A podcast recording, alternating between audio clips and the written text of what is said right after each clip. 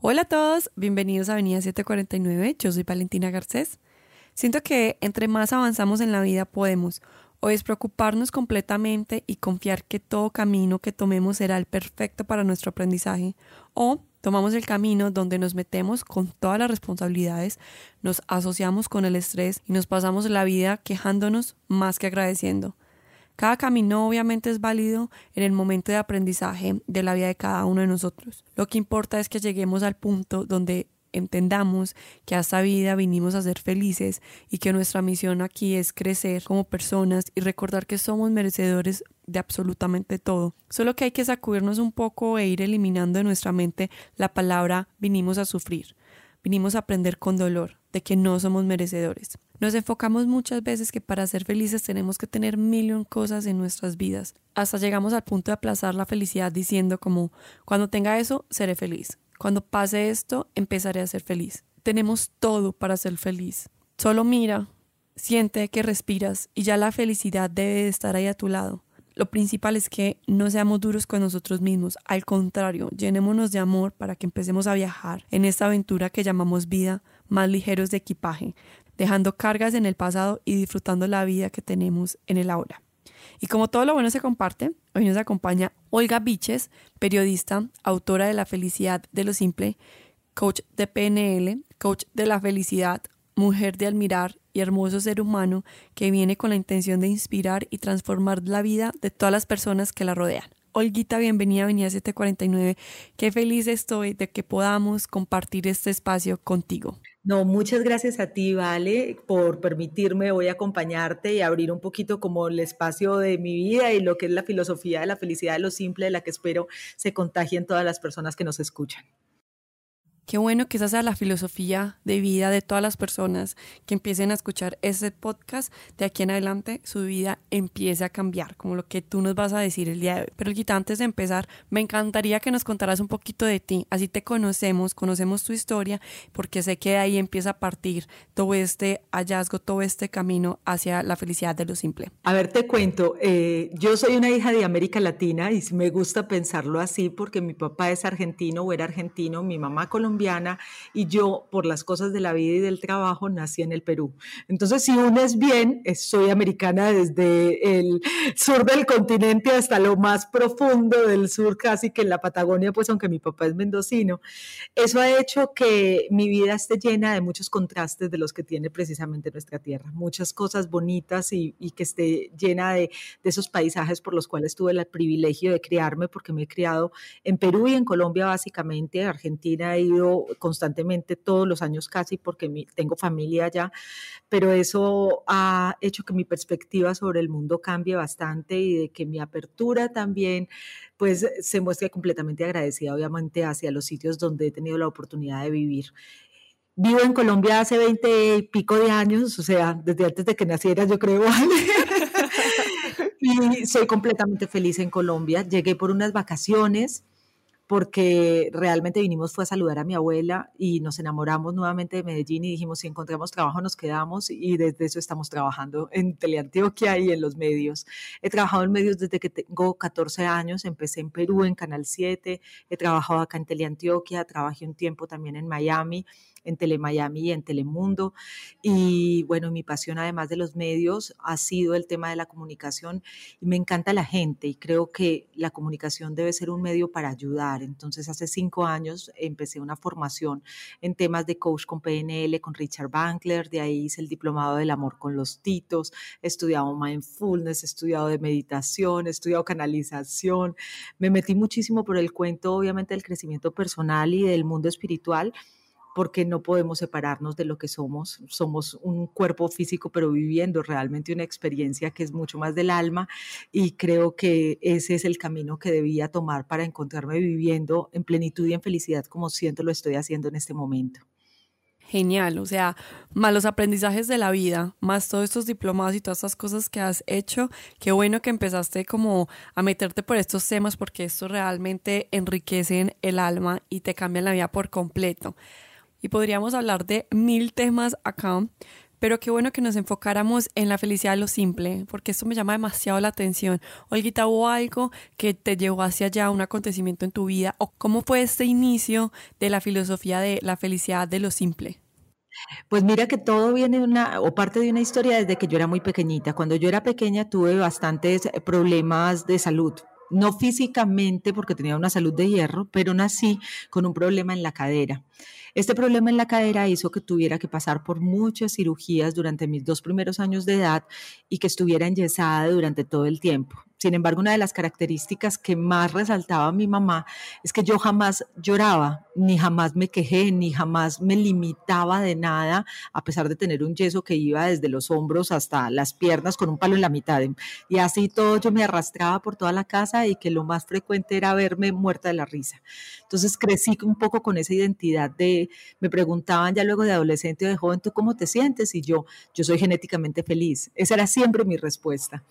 Sin embargo, como muchas cosas en la vida, hay veces te tienes que enfrentar a situaciones que comprueban que realmente tan feliz eres y que realmente tan fuerte eres. Y llegó un momento de crisis en mi vida en el que pasé por una separación, se murió mi mamá, pues así como el año que a uno le caen las siete plagas de Egipto. Y, y empecé a escribir, que siempre ha sido una de mis grandes pasiones. Y cuando escribía me di cuenta de que había transformado mi conversación y la había vuelto de una u otra forma como en quejas, como, ay, hoy estoy aburrida, ¿por qué me tenía que pasar todo eso?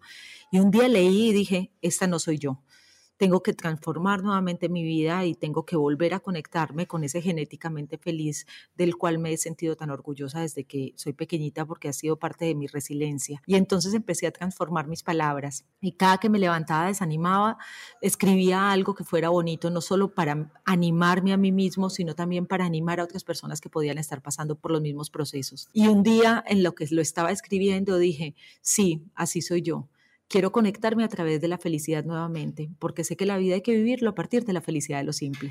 Y así salió y se convirtió como en mi ancla, en mi disparador, en mi filosofía de vida y luego en motivo de estudio que me llevó a conectarme nuevamente a través de emociones positivas y a entender que la felicidad son ese montón de cosas ordinarias que pasan en tu día a día y que si sabes conectar de la manera correcta vas a tener una vida más equilibrada, más plena y más feliz que la felicidad no era un estallido histérico de sonrisas, ni era un estallido permanente como si tuviera fuegos artificiales, música incidental y todo lo demás como una película, sino que a través de esas cosas simples como ver sonreír a mis hijos, como levantarme y tener la posibilidad de tomarme un cafecito que me encanta por la mañana, como mirar el día y ver lo bonito y privilegiados que somos en Medellín al ver todo verde, todo ese tipo de situaciones que eran sencillas e incluso la gran mayoría gratis, eran las que realmente me ayudaban a conectarme a través de la filosofía de la felicidad de lo simple. Así que desde hace cinco, seis años para atrás, esto se ha convertido en un motivo de estudio y empecé a buscar cuáles son los puntos que me conectaban con la felicidad y por eso lo convertí como en mi caballito de batalla. Olguita, definitivamente el universo y la vida trabaja a la perfección. Entonces, qué bueno que todas las personas que estamos conectando el día de hoy con todos estos temas empecemos a utilizarla para transformar nuestras vidas. Creo que eso no me cansaré de decirlo todo el tiempo porque es lo que quiero, que las personas empiecen a vivir como necesitan vivir. Olguita, eh, con todo lo que has dicho, se me viene a la mente esta frase que leí una vez decía, las cosas sencillas de la vida son como esas estrellas que relucen en las noches despejadas siempre están ahí, pero no todos los días las podemos ver. Exacto, es eso, es mantenerse y volver a conectarse a través de los cinco sentidos con la felicidad, porque hay veces nos desconectamos, desconectamos no solamente con los momentos de crisis, sino que nos desconectamos también con el agite de la vida diaria. Y cuando te permites volver a conectarte, que no es otra cosa que vivir en el aquí y el ahora, o al, hacer mindfulness, o en vivir con esta conciencia plena, lo que haces de una u otra forma es aprender de ver lo divino en lo ordinario.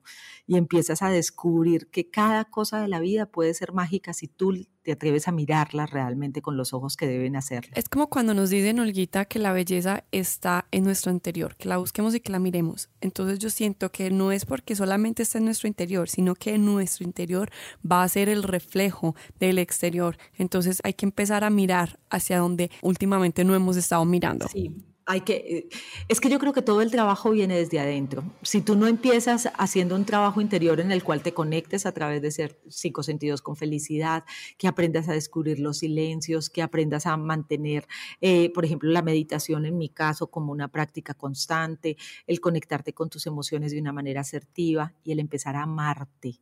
Y eso de empezar a amarte lo venden muy bien en todas las figuritas y lo leemos muy bonito en todas las frases que publicamos o en las frases que replicamos por ahí. Pero tal vez uno de los trabajos más complejos que hay, porque cuando éramos pequeñitos nos enseñaron a, tú tienes que querer a tu papá y a tu mamá, tienes que querer y respetar a tus hermanitas. Y te enseñaron tal vez a respetarte a ti misma, pero no nos decían constantemente cómo debíamos amarnos o cuál era la forma sana de amarnos. Entonces es un proceso que se debe aprender en muchos casos desde cero. Y aprenderlo desde cero es reconocer tus sombras y tus luces, amándolas, no limitándote por eso, no golpeándote por eso, no quedándote tampoco conforme porque así soy yo y tengo tales puntos grises, sino tratando sí de ser mejor, pero reconociendo de una manera muy humilde también que también tienes puntos grises que debes mejorar y que no eres perfecta, porque el amor propio no tiene nada que ver con el ego. El amor propio es saber reconocerte como eres y amarte como eres, queriendo mejorar algunos aspectos, pero sabiendo también las dificultades, las limitaciones y las diferencias que puedes tener incluso contigo misma. Quiero agregar un pedacito de lo que estás diciendo y la importancia de dejar de fingir quiénes somos, porque a veces nos olvidamos que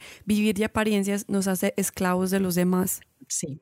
La única forma de conectarse en felicidad y de conectarse con los demás es siendo auténtico. Sabes que eso sí lo aprendí desde que empecé como mi carrera en televisión creo que ha sido el secreto del éxito para poder ser presentadora.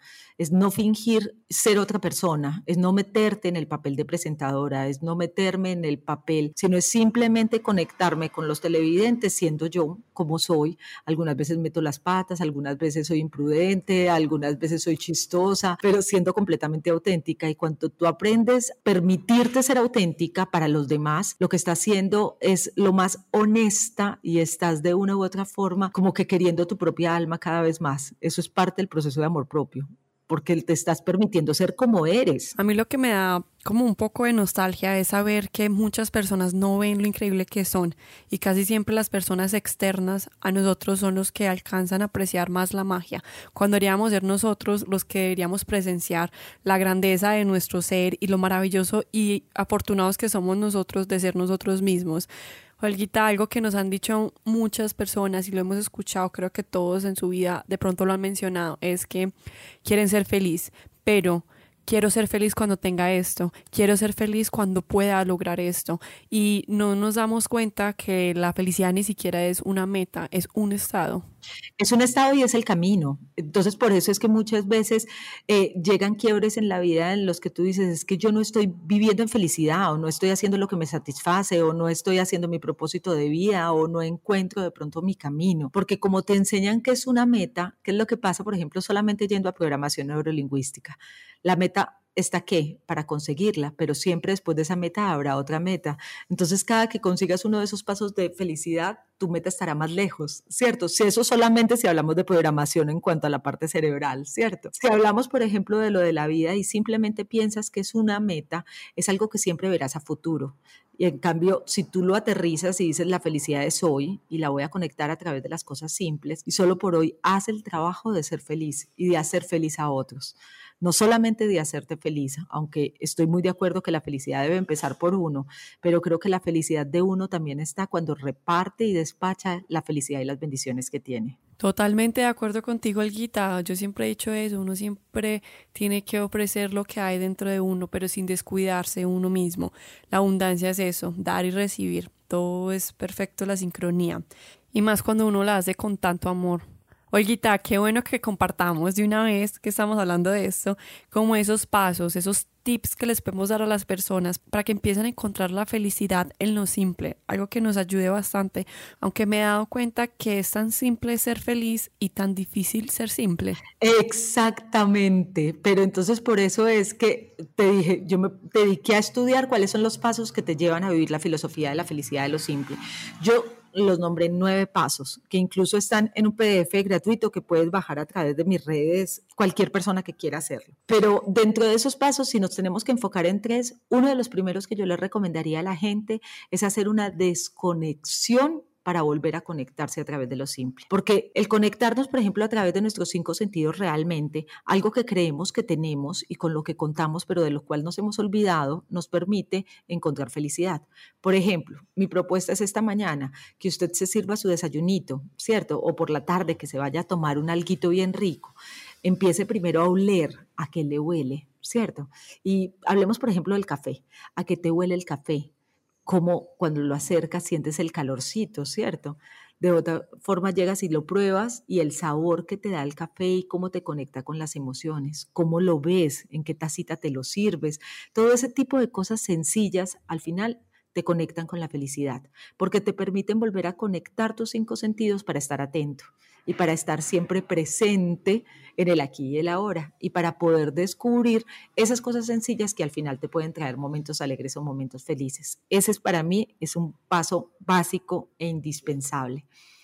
Hay otro paso básico e indispensable también, que es el tema no cargues lo que no necesitas. Y es que muchas veces cargamos el equipaje con piedras.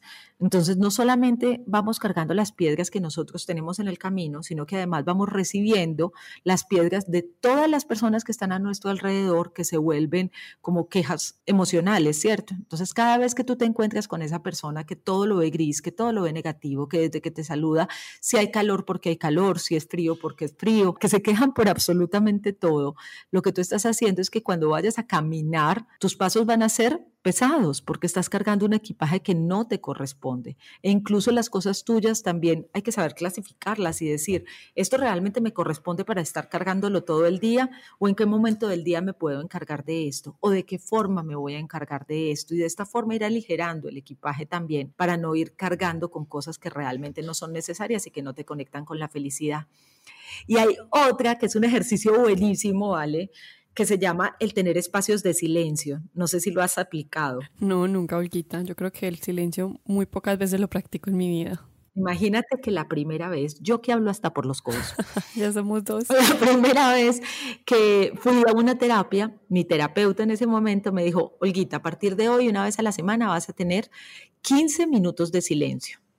Yo, pues 15 minutos de silencio, si yo medito, eso va a ser facilísimo. Me dijo, no, no es meditar. 15 minutos de silencio sin celular, sin música, sin televisión, sin teléfono, sin nada.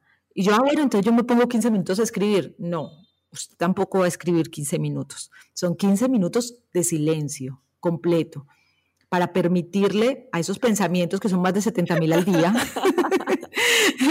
el tratar de decir y de priorizar, el de tratar de encontrarse con sus propias emociones y sus sentimientos y tratar de organizar como su mente para poder organizar su vida. La primera vez yo me senté súper convencida, pues yo siempre soy de retos y ya 15 minutos, eso no es nada. Al minuto y medio yo estaba desesperada. Pero con razón, o sea, cuando termine, pues con razón, con razón no tengo novio, con razón estoy sola. ¿Cómo no va a estar sola si ni siquiera tú te aguantas 15 minutos? ¿Qué es esto tan horrible? Porque la verdad, al principio, el aprender a controlar tus pensamientos es un ejercicio, es todo un ejercicio de paciencia, es todo un ejercicio de amor propio y es todo un ejercicio que se debía asumir con buen humor hasta que vas ejercitándolo y de pronto te sientas y cuando llegan esos pensamientos catastróficos que a veces tenemos, y que es normal tenerlos, tú misma llegas y los escuchas y dices, yo sí soy loca, eso cuando me va a pasar en la vida. Y empiezas a tener un espacio a gusto contigo mismo. Y eso te permite muchas cosas maravillosas. Uno, estar conectado más con el presente, pero otro, estar conectado con tus propios sentimientos, con tus acciones y con tus emociones. Y otro, el conectar a través de tu intuición, que hay veces dejamos dormida. Y cuando te conectas con tu intuición ocurre la magia, porque descubres cuáles son tus poderes, porque descubres cuál es eh, el objetivo que tienes en la vida, porque descubres también cuáles son las oportunidades que tienes y de qué forma puedes hacerlo. Aprendes a escucharte a ti misma, que aprendes a escuchar el llamado de tu alma. Entonces esos minutos de silencio, ya sabes, no lo habías escuchado, pero desde hoy, cinco minutos, ¿vale? Cinco minutos. Pues quita uno que habla como tú hasta por los codos, que le encanta expresar. Uno se ríe y todo, pero obviamente sé que es fundamental uno guardar ese silencio, pero bueno, te lo prometo, lo voy a practicar, lo voy a practicar. Aunque más o menos creo que me puede ir bien por la meditación. Que la meditación es muy distinta. La meditación también me pasó y ese es otro de los puntos. Meditar es maravilloso. Pero no me digas que cuando al principio te sentaste a meditar, yo ponía las de mindfulness entonces te decía, ahora respira, conecta con tu respiración. Así porque todas son españolas, ¿cierto? y si en algún momento te acosa un sentimiento o un pensamiento, tú dirás pensamiento. Las primeras semanas yo decía pensamiento, pensamiento, pensamiento, pensamiento, y yo, madre, ¿qué es esto? Hasta que se va volviendo práctica.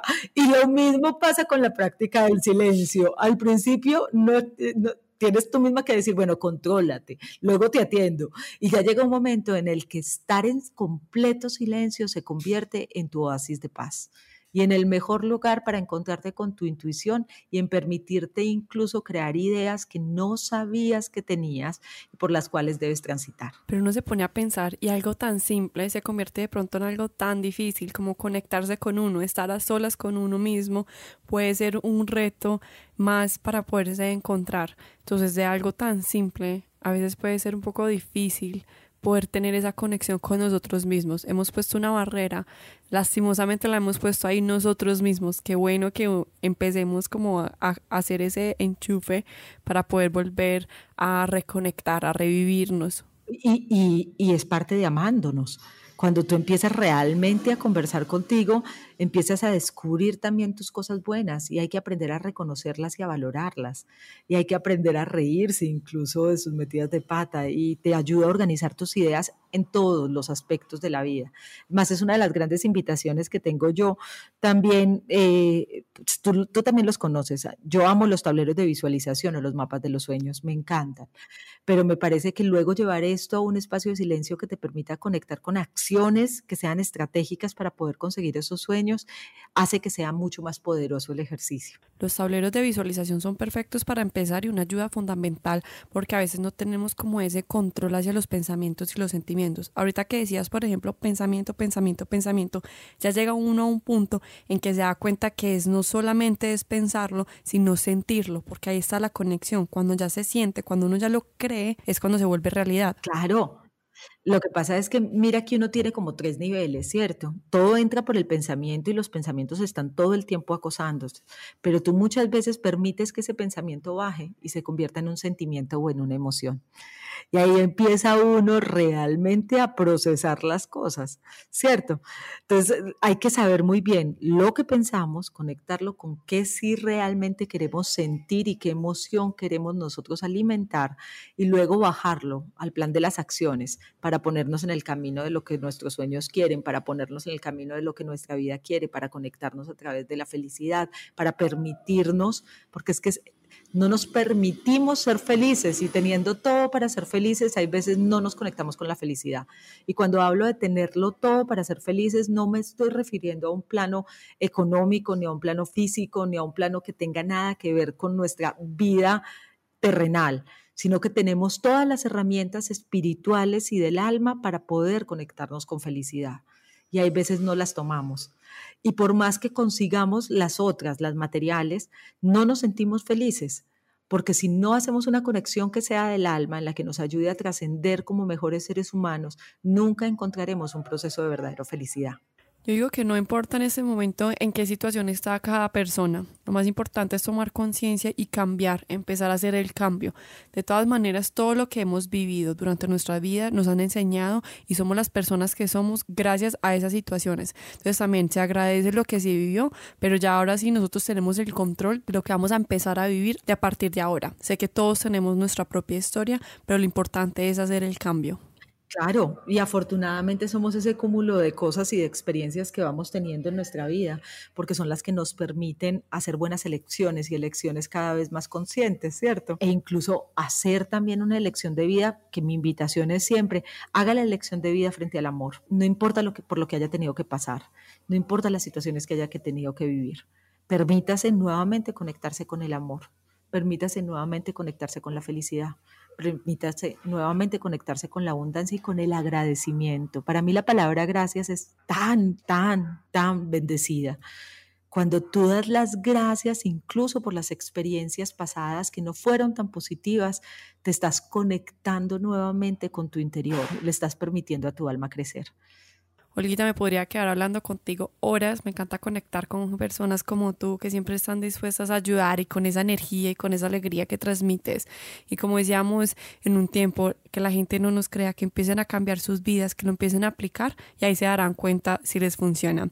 Eh, Olguita, quiero que nos des un último consejo. Yo sé que nos has brindado más de lo que podamos pedirte a base de consejos e información súper valiosa, pero bueno, este es el consejo que más marcará los corazones de las personas que nos están escuchando el día de hoy. Pues mira, yo más que dar consejos simplemente son invitaciones, porque creo que el mejor consejero es tu propia alma y tu intuición. Así que hoy, para despedirnos, lo que quiero es que se permiten escuchar esa voz interior que por lo general conoce el camino de tu alma y que muchas veces callamos porque tememos escuchar. Así que a conectarse simplemente con el alma, sabes que y con los angelitos que siempre nos acompañan, que siempre están ahí para hablarnos, solamente que a veces no queremos escucharlos y como ellos nos permiten el libre albedrío, por eso pasamos por situaciones que tenemos que acumular en la vida para poder trascender. Entonces, esta noche o esta tarde o cuando termine el día, háganlo de los cinco minutos de silencio, háganlo de manera consciente e intenten conectarse a través de ese silencio, que es un regalo que tiene el universo para ustedes, con la intuición de su alma, para que de esta forma encuentren su propósito de vida. Porque cuando nosotros encontramos nuestro propósito de vida, los caminos se vuelven más bonitos las distancias se vuelven más cortitas y las felicidades se vuelven más grandes. Olguita de mi corazón solamente salen las palabras gracias, gracias por este espacio, gracias por compartir con nosotros todo este conocimiento, toda esta información tan bonita, tan poderosa y tan valiosa que nos estás brindando el día de hoy y con tanto amor, porque así con amor entra el triple. Olguita, muchísimas gracias, muchas, muchas gracias. Gracias a ti, gracias a Avenida 749. Eh, me encantó. Este es mi primer podcast. Me encanta. Muchísimas gracias. O Shokran, como digo yo, que es eh, mi página, que Shokran significa gracias en árabe, por invitarme a compartir contigo. Fue todo un placer para nosotros, Olguita. Y a todos ustedes, como siempre, yo les doy las gracias desde lo más profundo de mi corazón por compartir este espacio. Ustedes saben que Avenida 749 se creó con esa intención para nutrir nuestras mentes, alzar nuestro espíritu y conectar con nuestro corazón. Como siempre, te deseo un feliz resto de vida porque sabes que mereces la felicidad absoluta. Yo te espero en el próximo episodio. Yo soy Valentina Garcés y esto es Avenida 749.